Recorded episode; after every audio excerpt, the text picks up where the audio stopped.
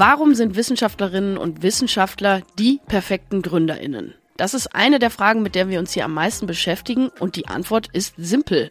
Ganz plakativ gesagt sind Wissenschaftlerinnen und Wissenschaftler Kummer gewöhnt. Man muss Resilienz zeigen, man muss ein der Glas halb voll Typ sein, um immer wieder aufzustehen, von Niederlagen zu lernen. In meinem persönlichen Fall jetzt in der Naturwissenschaft ist es so, dass wir uns Versuche überlegen, die wir beweisen möchten und ich kann im Prinzip schon mal davon ausgehen, dass 80 Prozent der Dinge nicht funktionieren, die ich mir ausgedacht habe.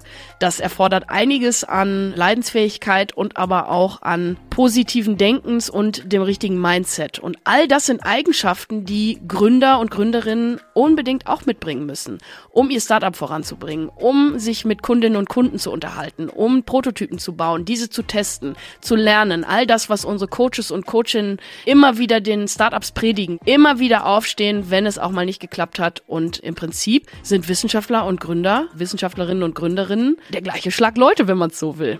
Also meldet euch sehr gerne bei uns im Reach Eurige Startup Center. Innovationsgedanken. Der Podcast für die Ideen von morgen vom Reach Euregio Startup Center.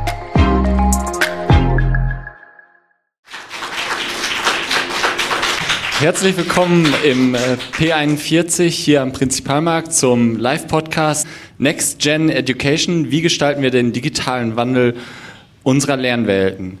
Ich bin Friedrich Bach vom Reach Regio Startup Center und äh, meinen Podcast heute werde ich äh, durchführen mit Professor Dr. Silvia Reuwekamp, äh, Ronald Kriedel vom CET in Dortmund und Professor Dr.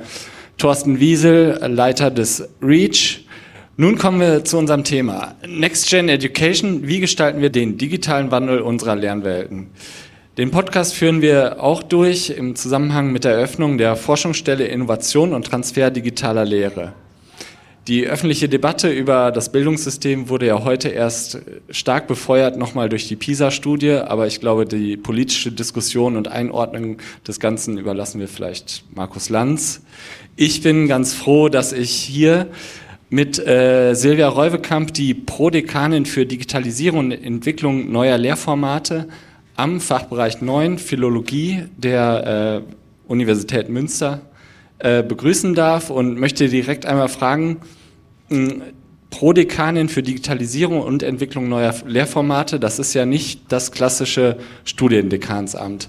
Wie kamt ihr darauf, eigentlich so ein Prodekanat einzurichten?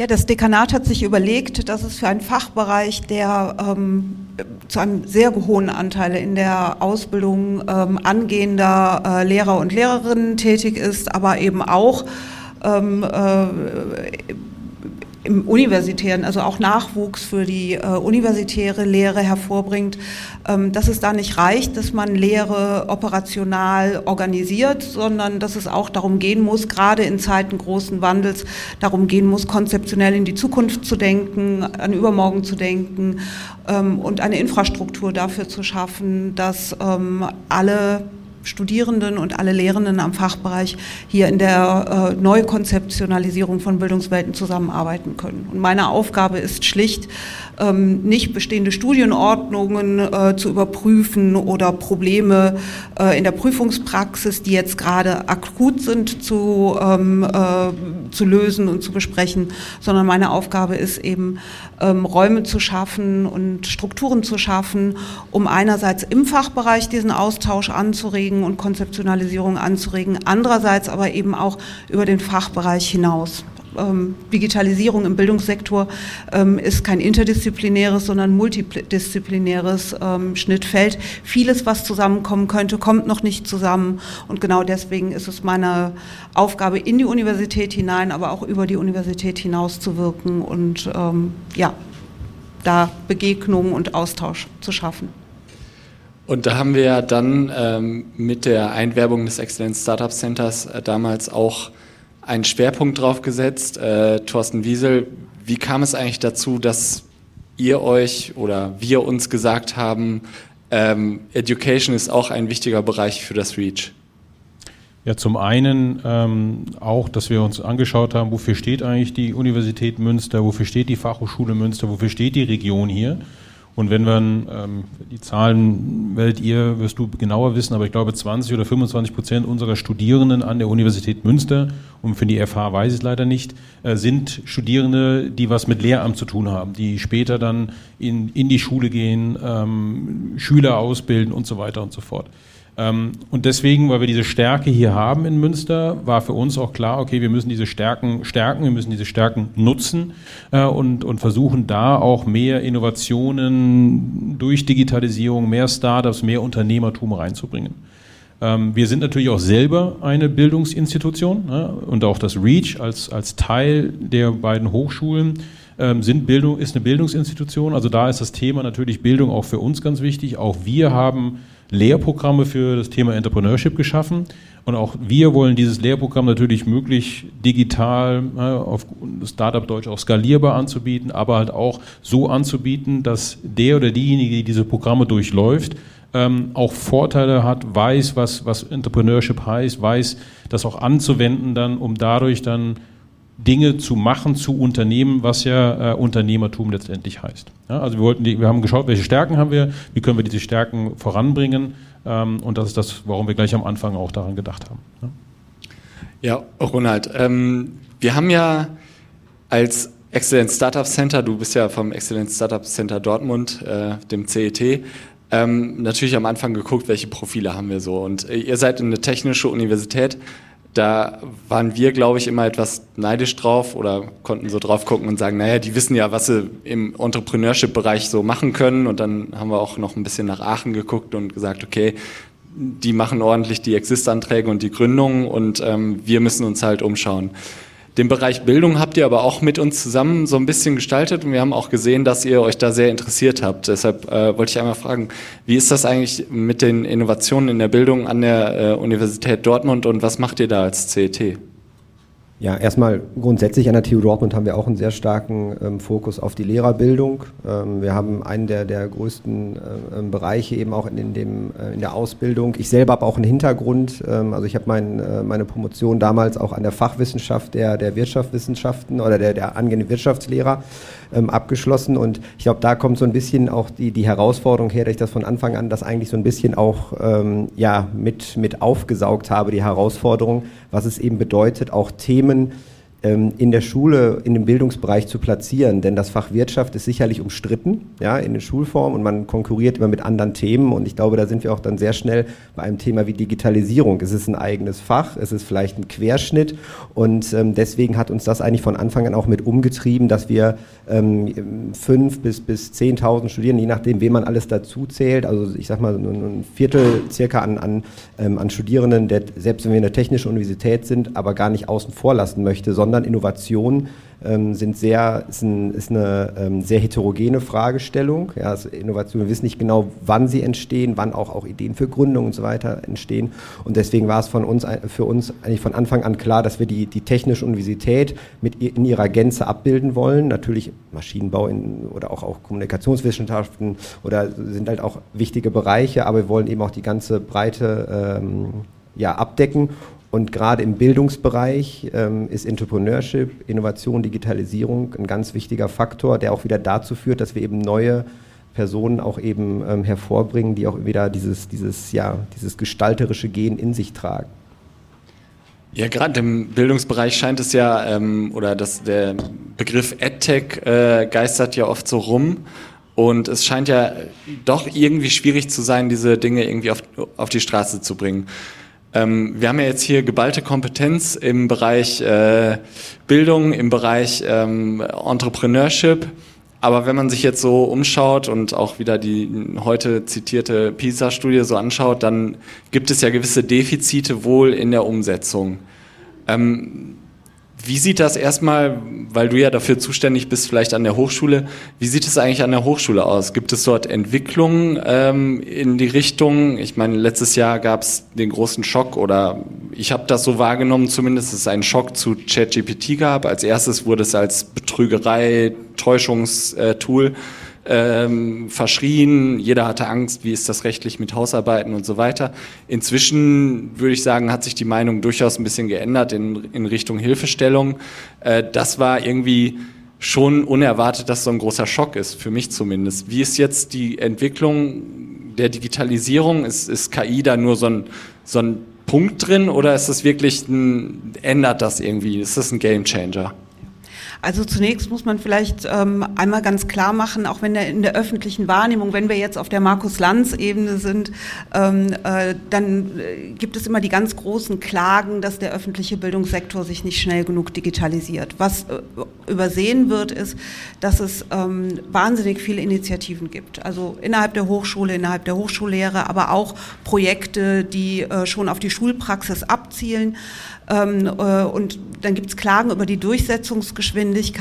Aber Schulen und der öffentliche Bildungssektor sind nicht der Ort, wo Dinge unerprobt einfach eben mal auf die Straße gebracht werden. Und trotzdem brauchen wir selbstverständlich Innovationen. Das heißt, wir sind gefordert, eine, eine, eine ja, ein ausgewogenes Verhältnis hinter, äh, herzustellen zwischen ähm, wichtige Inno Innovationen in die Schule bringen, weil wenn man es nicht tut, das wissen wir alle, dann wird ausgewichen. Also, ne, äh, äh, es gibt einen riesen kommerziellen Markt, ob der nun über Werbung finanziert ist oder über äh, Beiträge, äh, wo äh, Schüler und Schülerinnen, aber auch Studierende ähm, auf Konserven zurückgreifen können, wo Prüfungswissen schnell abrufbar einfach erklärt gemacht wird. Das kann natürlich nicht unser Anspruch sein. Unsere Verantwortung ist, differenziertere Angebote auf den Weg zu bringen. Das muss erprobt werden, das muss didaktisch begleitet werden, da muss es Begleitforschung zu geben. Ähm, all das passiert in sehr, sehr vielen Projekten. Ähm, und äh, da kann in der Koordination noch einiges passieren, ähm, aber da passiert eine Menge. Beispiel ChatGPT zum Beispiel. Äh, wir haben uns äh, ziemlich früh äh, gemacht, äh, klar gemacht, dass es ein wunderbares Tool ist, dass man mit diesen neuronalen Netzen ähm, einiges an adaptiver und innovativer, individualisierter äh, Lehre schaffen kann. Das Problem ist aber ähm, die Fehlerquote und die Falschinformationen, die rauskommen. Also haben wir uns auf den Weg gemacht und ein neuronales Netz ähm, auf der Basis von, von ChatGPT ähm, mit wissenschaftlich äh, abgesicherten Inhalten zu trainieren und erproben das jetzt im nächsten Semester in einer Vorlesung, ähm, äh, wo Studierende dann Fragen stellen können, sich unterhalten können mit einem digitalen Tutor, der aber eben abgesicherte Informationen präsentiert. Und das ist ein Pilotprojekt, das dann eben auch auf andere Veranstaltungen ausgeweitet werden kann. Also wir sind lange nicht so rückschrittig, wie es äh, auf der Markus-Lanz-Ebene häufig scheint. Ja.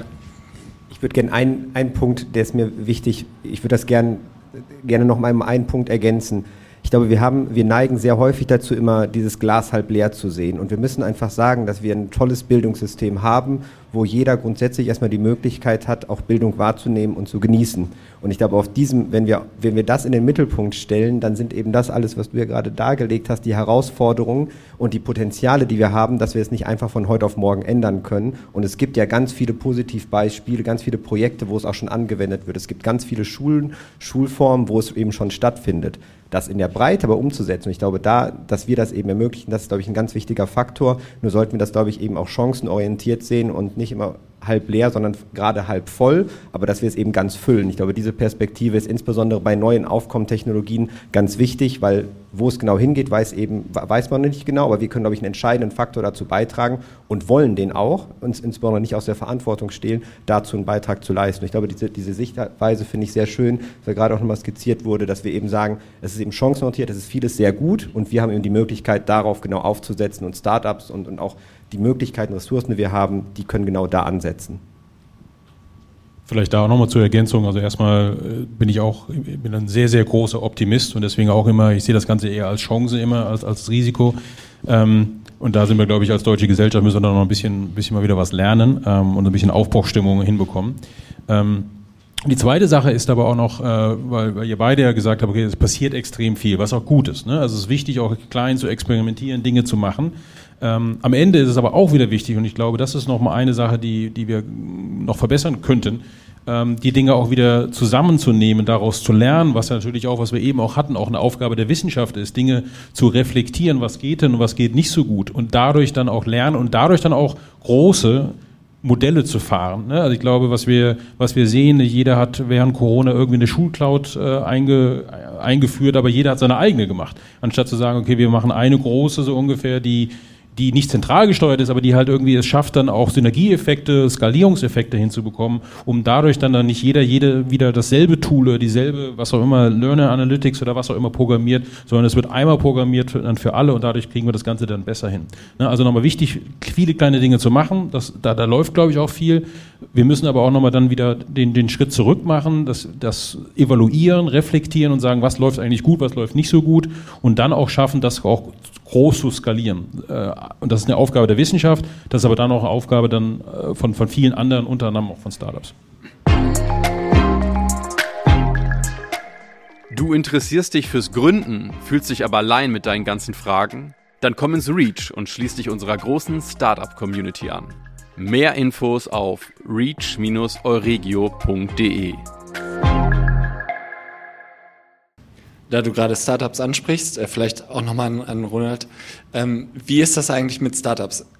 ähm, die Herangehensweise ist ja meist äh, Build, Measure, Learn oder äh, Fail Early und ähm, das sieht ja manchmal so aus, als wären genau diese Hürden oder das, was Silvia auch beschrieben hatte. Wir haben da ein, ein gutes, kuratiertes System äh, mit Startups so ein bisschen äh, kollidiert. Seht ihr da äh, Zugangsmöglichkeiten für Startups in diesen Bildungsmarkt oder ist es eher schwierig? Ich glaube, es unterliegt einer großen Herausforderung, die die Startups generell haben. Startups sind per Definition neu am Markt und insbesondere würde ich erstmal vielleicht ganz allgemein beschreiben, wenn Sie in den Markt eintreten, haben Startups grundsätzlich ihre Herausforderung, wenn sie ein Produkt und eine Dienstleistung haben, soweit sind, auch mit größeren Unternehmen in Kontakt zu treten, weil einfach der Einkauf gewisse Anforderungen hat und es ist halt eine große Herausforderung, überhaupt erstmal mit größeren Unternehmen in Kontakt zu treten. Wenn man das jetzt auf den Bildungssektor überträgt, habe ich ja noch eine viel größere Hürden. Ich habe, wenn ich, wie soll ich mit einer Schule kooperieren? In, welchem, in welcher Form?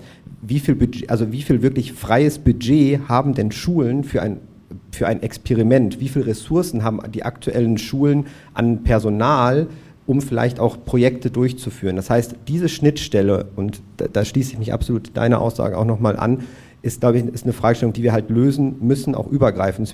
Das ist ja auch ein guter Punkt, dass wir heute hier sitzen, eine TU, die, die aus Münster, die Münsteraner Universität, dass wir eben einfach auch Dinge zusammen verbinden können und gerade diesen größeren Bogen nochmal schaffen, weil das können die Startups als solches nicht alleine schaffen, weil das ist Türklinken putzen, mit, das ist immer individual getrieben. Das heißt, es wird Schulleiterinnen und Schulleiter geben, die es ermöglichen können. Es wird Sponsoren geben, öffentlich wie private, die es ermöglichen. Und es gibt immer Lehrkräfte und Startups, die dann Interesse haben. Das sind aber immer Einzelfälle. Und da finde ich sehr spannend, wenn wir halt einen Rahmen geben können, wie das institutionalisiert werden kann. Wie wir, wenn wir es schaffen können, Startups und Schulen einen, einen institutionalisierten ja, was man bei uns so Sandbox, ja, ne, also eine Möglichkeit einer, einer Spielwiese zu geben, wo eben auch Dinge ausprobiert und erprobt werden können. Weil das, das Schwierigste, was ja im Bildungssektor häufig passiert, dass Bildungssektor ferne Personen Ideen haben, wie man denn aus ihrer Vergangenheit, Schulerfahrung raus den Bildungssektor reformieren kann. Wer hat denn mal vor 30 ähm, äh, ja, Schülerinnen und Schülern gestanden, die andere, ganz andere Dinge vorhaben, als ja, beschult zu werden, um es jetzt mal ganz klassisch zu sagen. Wir haben ja alleine schon in den Universitäten die Herausforderung, wir haben es ja schon mit 20 und 25 Erwachsenen, die das machen wollen, ist es ja schon manchmal herausfordernd. Dementsprechend glaube ich, wenn man diesen ganzen Rahmen schafft, ähm, ist es, eine, ist es das, das ist wichtig, dass wir diese Schnittstellen für die Startups liefern müssen. Das, ist, das sehe ich als die größte Herausforderung. Alles, was du gesagt hast, Build, Measure, Learn und so weiter, das können wir, das ist vorhanden, auch an, an vielen Punkten. Ähm, aber der entscheidende Faktor ist, glaube ich, den wir auch liefern müssen, dass wir, dass wir schaffen, Projekte zu initiieren, die dann optimalerweise auch für Politik und Gesellschaft dann eben als Anstoß dienen, das auch ähm, ähm, in, in geregelte Bahnen zu gießen. Jetzt habt ihr ja schon viel über ähm, Strukturen und auch äh, politische Ermöglichungen gesprochen. Die Struktur hatte ich ja vorhin schon angesprochen, dass äh, Silvia als Prodekanin hier sitzt ähm, und dass wir ja auch hier sind zur Eröffnung der Forschungsstelle für Innovationen und Transfer in der Lehre. Ähm, wie ist der weitere Schritt zu dieser Forschungsstelle und ist das ein, ein Nukleus für so eine Struktur als Idee oder wie habt ihr euch das vorgestellt? Ja, genau so denken wir das. Ähm, wir starten am Fachbereich, vom Fachbereich aus ähm, äh, äh, schaffen wir Kooperation innerhalb der Uni. Ich habe eben gesagt, Digitalisierung des Bildungssektors ist ein multidisziplinäres Feld und das ist, wenn man sich ähm, allein das Verhältnis Fach Wissenschaft, ähm, äh, Fachdidaktik und Informatiken anguckt, was in dem Bereich ja zentral ist, dann ist es einfach anders als in anderen, anderen angewandten Informatiken, wo wir Wirtschaftsinformatik haben. Das ist dann das interdisziplinäre Zusammenspiel von Wirtschaftswissenschaften und Informatik. Ähm, oder Medizininformatik, da ist es die medizinische Fachwissenschaft zusammen mit der Informatik. In der Bildung kommen aber alle lehramtsausbildenden Fächer zusammen, kommen die Bildungswissenschaften dazu, kommt die Hochschuldidaktik dazu, kommen alle Fachdidaktiken dazu und dann wird es so schwierig und so kompliziert ähm, und diese Schnittfläche zu gestalten und dann gleich mit Startups zusammenzubringen, ähm, das kann eine solche Spielwiese sein. Aber die Strukturen dafür aufzubauen, ähm, das dauert eben und, und ist eben und in diesem Sinne eben dieses Amt auch, dieses Prodekanat, ähm, das ist eine eigene Aufgabe, aber ähm, andererseits rennt man offene Türen ein. Also die, die Bereitschaft von allen Fachbereichen ähm, der Universität Münster, von Kooperationsuniversitäten, mit denen wir da gemeinsam und Fachhochschulen, mit denen wir gemeinsam unterwegs sind, gemeinsame Anträge stellen, die ist riesig. Ähm, und wir haben gemeinsame Interessen, zum Beispiel in der Nachwuchsförderung. Äh, wir müssen Startups ja nicht nur den Zugang verschaffen, ihnen nicht nur einen Raum geben, wo sie ihre Sachen ausprobieren, entwickeln und testen können, sondern die brauchen auch Ausbildung. Weil ist es genau der Punkt. Man denkt dann, oder Startups denken häufig aus der eigenen Bildungserfahrung heraus. Das ist auch gut und wichtig, es reicht aber nicht. Ähm, sondern es muss eine wissenschaftliche und eine didaktische Expertise dazukommen und auch die müssen wir vermitteln. Vielleicht auch noch mal einmal kurz zu dem Bild Measure Learn, was du eben meintest, ähm, Startup versus äh, normale Unternehmen, sage ich mal. Und ist, äh, passt das zusammen mit dem Wissenschaftlichen? Und ich glaube, es passt sehr gut zusammen, weil wissenschaftlich arbeiten wir ja genauso. Wir stellen eine Hypothese auf und testen die äh, und gucken, wenn, wenn, sie, wenn, wenn sie klappt, dann gehen wir da weiter. Wenn sie nicht klappt, verwerfen wir sie und machen eine neue Hypothese. Und genau dasselbe so, Idee ist hinter dem Bild Measure Learn eigentlich auch. Ne? Ich fange mit was an, ich glaube, das könnte funktionieren und ich versuche das zu testen ja, ähm, mit einem Prototypen, also Bild äh, oder halt irgendwie anders und dann measure, also messe ich, ob das klappt oder ob das nicht klappt. Und wenn es klappt, gehe ich weiter, wenn nicht, dann, dann mache ich eine neue Hypothese. Und genau das ist nochmal auch das, was wir dann auch in der Wissenschaft machen. Deswegen passt das, glaube ich, auch ganz gut zusammen. Ja, nochmal zu dem Bild Lernen. Und zu den Strukturen, ähm, vielleicht, wenn ich da noch anknüpfen darf. Ich glaube, das ist wichtig, äh, dass wir das alle so, wie du auch gesagt hast, multidisziplinär angehen, dass wir auch die dann potenziellen Kunden der Startups, aber auch der Innovationen, die wir, die wir dann zusammen erforschen und äh, äh, testen, dass wir die auch mit an Bord nehmen, damit die auch gleich am Anfang schon mit dabei sind und sehen, äh, auch Einfluss nehmen können, aber auch sehen und, und was, was passiert denn da eigentlich, um, um solche ersten Hürden dann auch, die dann eventuell da sind, auch abzubauen. Ja, das ist, glaube ich, eine, auch eine, eine, wichtige Sache, was wir dann ähm, da angehen können. Und das Schöne ist, weil das so komplex ist, ähm, macht es auch Spaß, das anzugehen und zu sagen, so, alles andere wäre, wäre, wäre zu einfach so ungefähr. Ja. Thorsten hat sich auch überlegt, ein Gründungszentrum an einer klassischen Volluniversität aufzubauen. Das ist kein, keine einfache äh, Sache. Genau, aber äh, du hattest ja auch eben schon gesagt, dass das, ähm, der Markt wenn er jetzt nicht ähm, geregelt ist, so wie zum Beispiel äh, zur Zeit, dass es einfach irgendwelche amerikanischen Player gibt, Google Cloud oder sonst wie, dass, dass Lehrerinnen und Lehrer, ich glaube, mit WhatsApp-Gruppen äh, hantieren und so weiter, das ist ja trotzdem passiert. Dass es nur halt äh, für auch Startups hier schwierig ist, vielleicht ordentliche Lösungen zu liefern, weil einerseits wird es entweder abgeblockt, ähm, Datenschutz und sonst wie wird vorgeschoben oder ist vielleicht ein wichtiges Thema. Ähm, andererseits gibt es ja doch diese Player und auch die Möglichkeiten. Und während Corona war auf einmal sehr vieles möglich. Was meinst du, wo können da Startups und welche Services können Startups vielleicht auch wirklich äh, gehaltvoll für Bildung und Lehre liefern?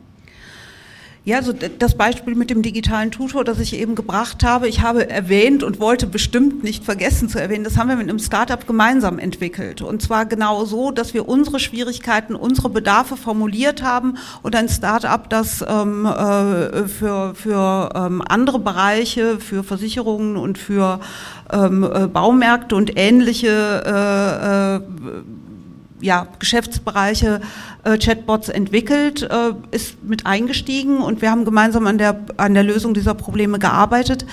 Ähm, und hier kann die Uni vielleicht tatsächlich ähm, und, und eine solche Kooperationsstruktur das Feld sein, ähm, wo dann über die Zentren in, die, in Kooperation mit den Zentren für Lehrerbildung, die dann wiederum ja in Kontakt mit den Bezirksregierungen stehen, so eine Düse zu bilden, wo man sagt, okay, hier, also ne, es wird nicht in den Schulen ausprobiert und es wird nicht in einzelnen Schulen gesagt, okay, hier da das Start-up, da das Start-up. Natürlich muss die Schule auch ein gutes Stück weit ein geschützter Raum bleiben. Und Universitäten sind da ähm, ein, ein Feld, wo ähm, vielleicht etwas niedriger, niedrigschwelliger ähm, äh, solche innovativen Formate ausprobiert werden können. Dann ist aber das Interesse gleich riesig. Wir haben beim Zentrum für Lehrerbildung einige unserer Projekte, äh, ach, beim Zentrum für Lehrerbildung, Entschuldigung, beim Tag der Lehre letzte Woche einige unserer Projekte vorgestellt und ähm, gleich hatten wir äh, äh, wahnsinnig viele Lehrende da stehen, die sagen, das wollen wir auch, das möchte ich auch haben, da möchte ich mitarbeiten, kann ich bei dem Projekt beteiligt sein. Ähm, äh, und, und wir könnten die, der Schnittpunkt sein, wo einerseits die Wünsche, die Bedarfe von Lehrenden ähm, hinkommen und andererseits ähm, die Innovationskraft von Start-ups ähm, und, und das Matching findet dann ähm, in einem geschützten Raum statt. Ja, vielleicht dazu auch nochmal zur Ergänzung. Bildung heißt ja nicht nur Schulbildung, ne, sondern wir sind ja, habe ich eben ja auch schon gesagt, wir sind ja auch eine, eine Bildungsinstitution. Ne? Und dann, was du beschreibst, dass ihr das A für eure eigene Lehre benutzt, aber dass ganz viele andere auch schon Interesse daran hatten, das für ihre Lehre zu nutzen. Da wollte ich jetzt auch nochmal dazu was sagen, weil ich habe nächstes Jahr oder nächstes im Sommersemester 1000 Studierende, die den Bachelor BWL bei uns machen.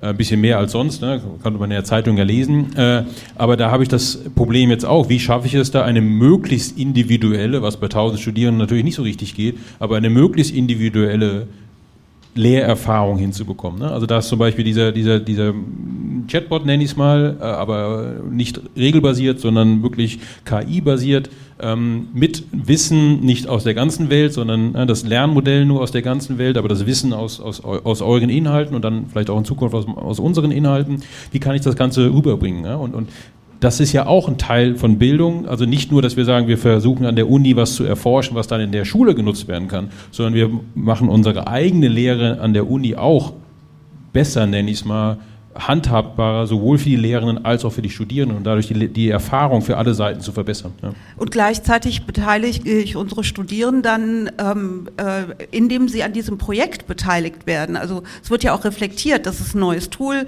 wir probieren das aus, was braucht ihr an Unterstützung, ähm, inwiefern leistet das, äh, dieses Projekt das und das sind ja wiederum angehende Lehrende, ähm, die damit auch an dem Entwicklungsprozess beteiligt werden und damit an dem Reflexionsprozess und damit anders ausgestattet sind, nicht einfach nur Lerntools anzuwenden, sondern auch äh, darüber zu reflektieren, was die Entwicklung solcher Tools voraussetzt. Und dann auch mit einer ganz anderen äh, Auffassung auch schon wieder die Schulen reingehen. Sagen, genau. okay, ich kann auch da auch vielleicht ein bisschen mehr Dinge anders ausprobieren, als ich es äh, als normalerweise machen wollte. Und das war, weil du eben auch gefragt hast, was war eine Motivation, warum wir auch mit der Bildung angefangen haben, ist unter anderem auch, wenn wir sagen, wenn wir Schüler im Unternehmertum schaffen es zu sensibilisieren, äh, auszubilden vielleicht auch schon, was wir ja auch schon in einem Projekt haben äh, mit, mit Hochschulen in Gütersloh und auch bald in Münster, ähm, dann sind die ja auch viel offener für Unternehmertum, äh, was ja nicht nur Startup heißt, sondern generell halt Dinge zu machen, wie ich jetzt schon mehrmals gesagt. Ähm, und wenn, wir, wenn die dann an die Universitäten kommen beispielsweise und die, und die Hochschulen generell, dann haben sie diese Sensibilisierung für Unternehmertum, für Startup schon. Und wir können auf einen ganz anderen Step schon wieder anfangen, mit denen auch wieder neue Dinge umzusetzen. Ja, das war auch eine Motivation, wo wir gesagt haben, ähm, wir müssen auch was in der, in der Bildung tun.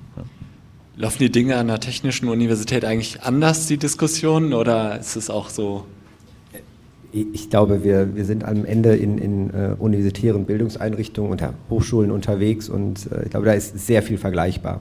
Das ist am Ende auch so ein Stück weit immer personengetrieben. Ne? Also wenn jetzt eben neue Einrichtungen an Fakultäten und so weiter ähm, gegründet werden, das sind sicherlich immer personengetrieben. Und ähm, das ist einerseits gibt es vielleicht Ressourcen, es gibt aber auch Zeitfenster und da müssen eben Personen durchgehen und das Ganze machen. Ich glaube, es ist halt im Bildungsbereich wirklich ein extrem wichtiger Faktor. Du hast das vorhin ja nochmal angesprochen, was die, was Startups angeht und welchen, welchen Impact sie vielleicht dann auch, auch für die Digitalisierung und so weiter haben. Ich glaube, wir haben im Bildungssektor so ein Stück weit die Hoffnung, dass Startups ein Stück weit dazu sorgen, dass wir den Bildungssektor ein Stück weit reformieren können.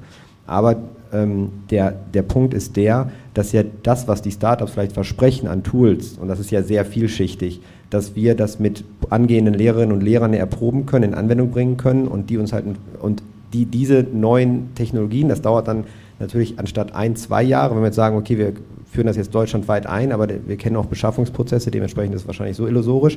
Deswegen ist es, glaube ich, der, der beste Weg, jetzt Lehrkräfte dahingehend auszuwählen, A, vielleicht in Unternehmertum, ja, also wie kann ich vielleicht eine Junior Business School ähm, im, in, in, in, den Schulen dann auch äh, äh, anwenden oder, oder umsetzen, aber auch welche Tools und welche Methodiken kann ich eben auch in, in meine Lehre, wie kann ich die innovativ gestalten, wie ist es eine Möglichkeit, vielleicht KI auch wirklich einzusetzen. Der Probitz macht da ein sehr gutes Beispiel, ähm, also wo dann eben Plattformen angeboten werden, dass es eben, hey, das ist ein sicherer Raum, in dem kannst du es eben auch ausprobieren. Also wir müssen, glaube ich, die Lösung so weit anbieten, dass angehende Lehrkräfte das in den Universitäten schon kennenlernen, erproben können und das praktisch, das dann eben auch mitgenommen werden kann. Und da liefern, glaube ich, Startups Möglichkeiten, neue innovative Ideen eben auch aufzuzeigen. Und wenn man das eben verknüpft, entsteht so hoffentlich dann auch ein Stück weit in fünf bis zehn Jahren dann auch eben der Wandel im Bildungssystem.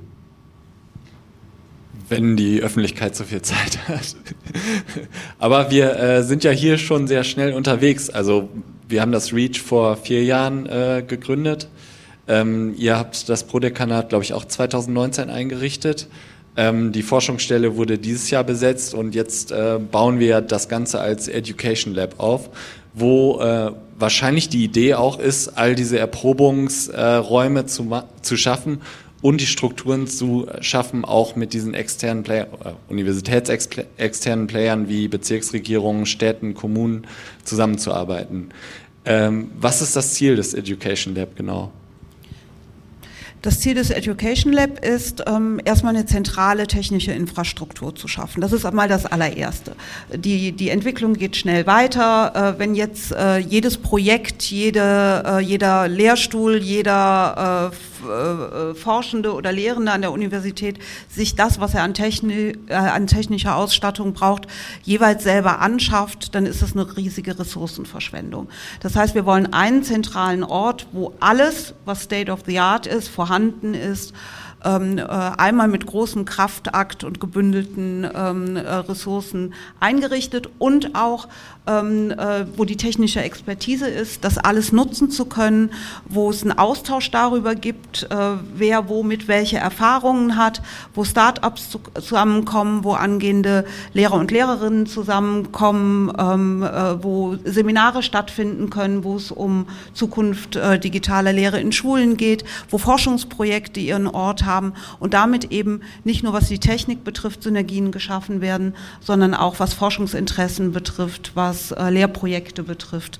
Ähm, also ein zentraler Ort, an dem sich die Leute treffen, ähm, äh, ja, die in diesem großen kreativen Feld unterwegs sind.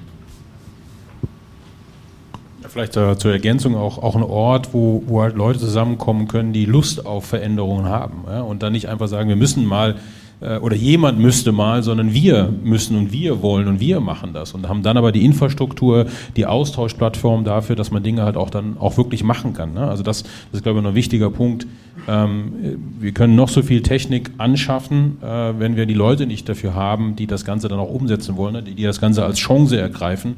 Und die haben wir. Ne? Das ist ja wenn wir einen Kurs machen über, über Business Development, sage ich ja, wir waren alle mal extrem kreativ, als wir im Kindergarten waren. Über die Zeit haben wir es ein bisschen ver, ver, verloren oder vergessen aus, aus diversen Gründen, aber eigentlich haben wir das alle noch bei uns im, im, im Körper, im, im, im, bei uns drin. Ja? Und das müssen wir einfach nur noch rausholen. Und dafür sind solche Dinge, glaube ich, auch wichtig, dass man ein bisschen rumspielen kann, dass der Kreativität freien Lauf lassen kann, aber immer mit der Idee, wie kriegen wir da Veränderungen, Innovationen hin, die uns dann als Gesellschaft helfen.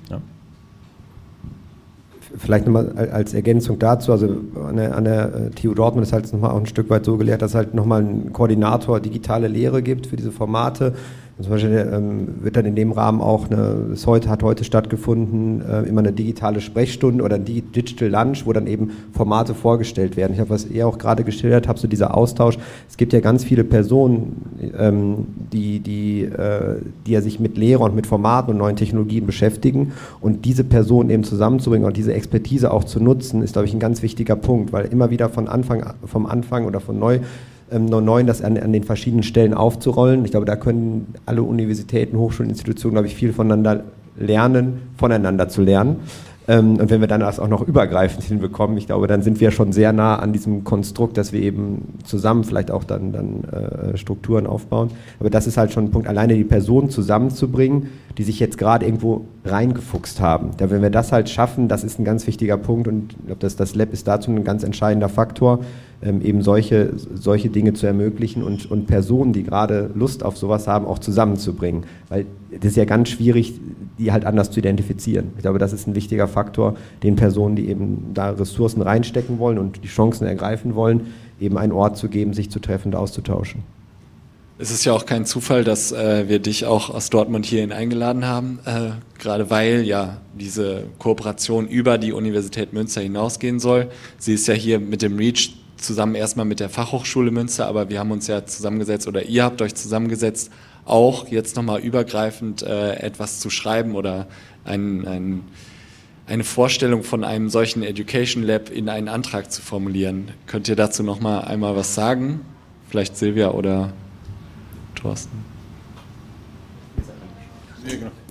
Ich glaube, Silvia kann da viel mehr noch inhaltlich dazu sagen. Ähm, sag mal, das, was in diesem Antrag dann auch ähm, drin äh, beinhaltet, was der Antrag beinhaltet, ist ja diese Struktur, wie Silvia es eben schon mal gesagt hat, dass wir das Ganze auf einer technischen Infrastruktur, aber auch auf einer, wie ich es eben hatte, auch mal auf so einer Austauschinfrastruktur aufbauen wollen. Und das halt äh, nicht mal, ne, dass man sich mal trifft, mal eine Veranstaltung macht, sondern wirklich strukturiert und langfristig das Ganze aufzubauen um dann die jeweiligen Neudeutsch-Player zusammenzubringen, den Austausch zu starten, ähm, aber auch von allen möglichen Seiten. Einerseits die Forschenden, die Lehrenden, die Studierenden, ähm, dann aber auch diejenigen, die in der Schule schon sind und dann aber auch die, die Entscheidungen treffen, welche Software beispielsweise äh, angewandt wird, was in die, in die Lehrbücher reinkommt und so weiter, um da möglichst die Hürden eigentlich einfach abzubauen, damit die Leute miteinander reden und miteinander versuchen, Dinge, Dinge, Dinge zu verbessern. Ja, nur dann, dann wird es funktionieren.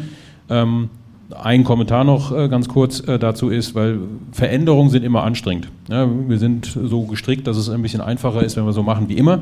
Ähm, aber da, das müssen wir halt auch fördern, dass Leute Lust haben auf Veränderungen ähm, und auch die Leute vielleicht ein bisschen auch pushen, dass Veränderungen und denen zeigen, dass Veränderungen einfach auch gut sind für sie. Ja, also bei diesem Projekt geht es einfach darum, ähm, über die Universität Münster hinaus ähm, für die gesamte Region, also für eine gesamte Bildungsregion, diese Strukturen zu schaffen, die gemeinsame Interessen ähm, äh, bedienen.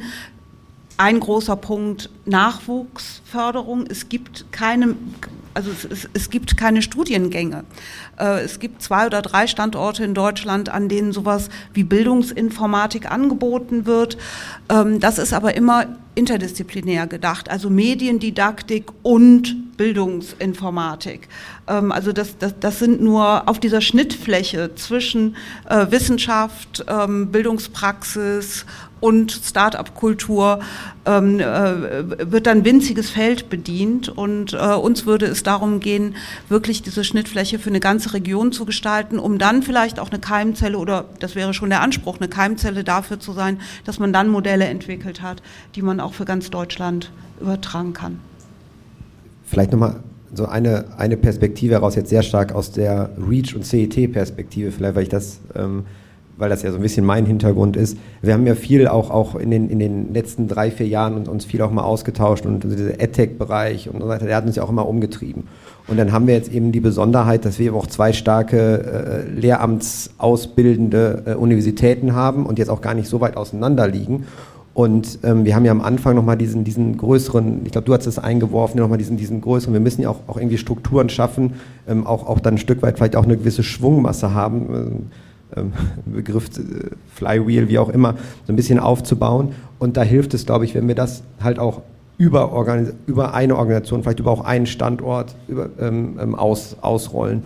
Und dann haben wir, haben wir die Möglichkeit, genau auch, auch diese Aspekte aufzubauen, aus, dem, aus der Gründung plus Bildung ähm, und dann noch diese, vielleicht auch dieses Thema Informatik, auch, auch, auch weiter, wir wissen ja gar nicht, was vielleicht auch noch sonst damit reinspielen kann, eben ein Stück weit Veränderung und auch, auch neue Anstöße zu geben, das, das Ganze so aufzubauen. Deswegen ist das, ähm, ja, du hast jetzt gerade, man muss sich auch irgendwie verändern wollen und auch in diese Zusammenarbeit ist auch irgendwie der erste Schritt zu sagen, hey, lass uns doch eben eine neue Struktur schaffen, die vielleicht jetzt originär über Münster oder über Dortmund hinausgeht und sagen, lass uns, hey, lass uns das mal zusammenbringen, weil wir hier wirklich genau diese beiden Facetten haben. Wir haben den Glücksfall gehabt, natürlich verdient, dass wir zwei Excellent Startup Center eingeworben haben. Wir haben den, ähm, und sind zwei extrem starke Bildungsstandorte, dann lasst uns das doch mal auch eben nicht nur Standort, sondern standardübergreifend für die Themen ähm, nehmen. Und deswegen fand ich das, oder haben wir das ja auch begrüßt, glaube ich, von allen Seiten, sonst würden wir auch nicht hier sitzen, ähm, das eben so anzugehen. Und ähm, ich freue mich so oder so, wie dann auch der, die, die Entscheidung oder, oder äh, dann so ein Antrag dann eben auch ausgeht, dass wir eben auch ungeachtet dessen ja, glaube ich, dieses, dieses Thema ja vorantreiben wollen. Also man merkt schon, es ist sehr viel vorhanden und ein bisschen die Schnittstellenproblematik äh, muss jetzt bearbeitet werden. Das ist wohl ein dickes Brett, was zu bohren ist. Ja, ist ein komplexes Thema, aber es passt, glaube ich, äh, auch jetzt in den Winter und wenn wir dann in den Frühjahr starten, ihr dann im Sommersemester mit dem Online-Tutor. Ähm, ich wünsche euch da viel Erfolg bei. Ich glaube, das ist eine wirklich gute Sache. Da können sich viele was bei abgucken. Ähm, und dann natürlich für das gemeinsame Projekt hier REACH CET, äh, Philologie und Uni Münster vielleicht dann auch nochmal andere Fachbereiche, weitere Fachbereiche würde mich sehr freuen. Und äh, ich hoffe, auch euch hat es Spaß gemacht zuzuschauen. Das Thema war nicht zu komplex. Äh, falls ihr weitere Interesse habt am Education Lab oder an den Inhalten, die das REACH äh, sonst so präsentiert, folgt uns gern oder abonniert unseren Newsletter. Ihr findet den Link in der Beschreibung vom Video. Vielen Dank fürs Zuschauen.